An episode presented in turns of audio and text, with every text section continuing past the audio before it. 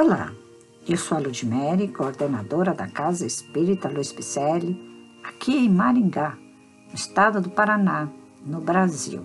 Estamos fazendo a leitura do livro A Caminho da Luz, que constam mensagens ditadas pelo nobre espírito Emmanuel e que foram psicografadas por Francisco Cândido Xavier. Estamos estudando o capítulo 11, intitulado Roma, com o subcapítulo hoje As Guerras e a Maioridade Terrestre.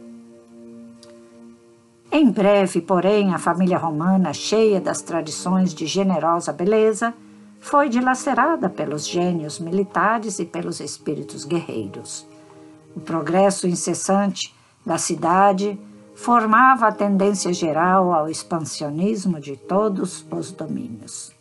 Entretanto, os pródromos do direito romano e a organização da família assinalavam o período da maioridade terrestre. O homem, com semelhantes conquistas, estava a desferir o voo para as mais altas esferas espirituais. As legiões magnânimas do Cristo aprestam-se para as últimas preparações de seus gloriosos caminhos na face do mundo. O Evangelho deveria chegar como a mensagem eterna do amor, da luz e da verdade para todos os seres.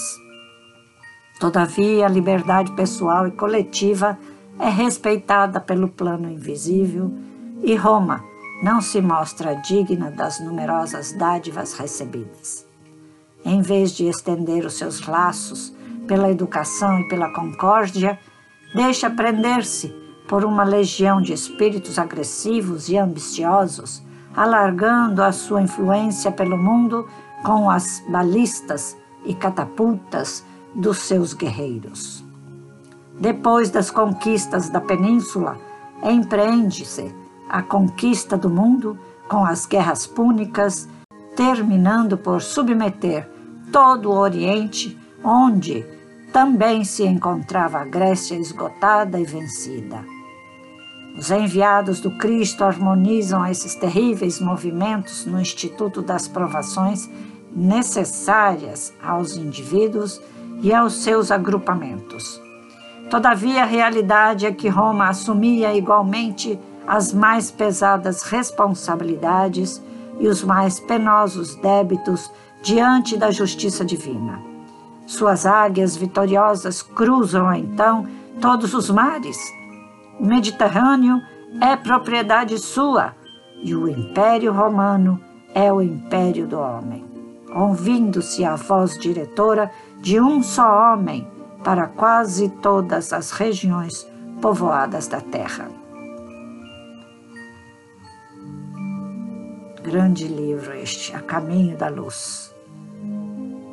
Este livro é um estudo que nós deveremos ler dioturnamente. É por isso que estamos fazendo a leitura deste livro parte por parte, para que possamos assimilar bem seu conteúdo. Nós vamos fazer a leitura na íntegra, viu? De todos os capítulos e subcapítulos, para melhor entendermos de onde viemos e para onde estamos caminhando. Acesse nossas redes sociais Facebook e Instagram com o nome Celpe Picelli. Te aguardo com muito carinho para a próxima leitura. Muita paz.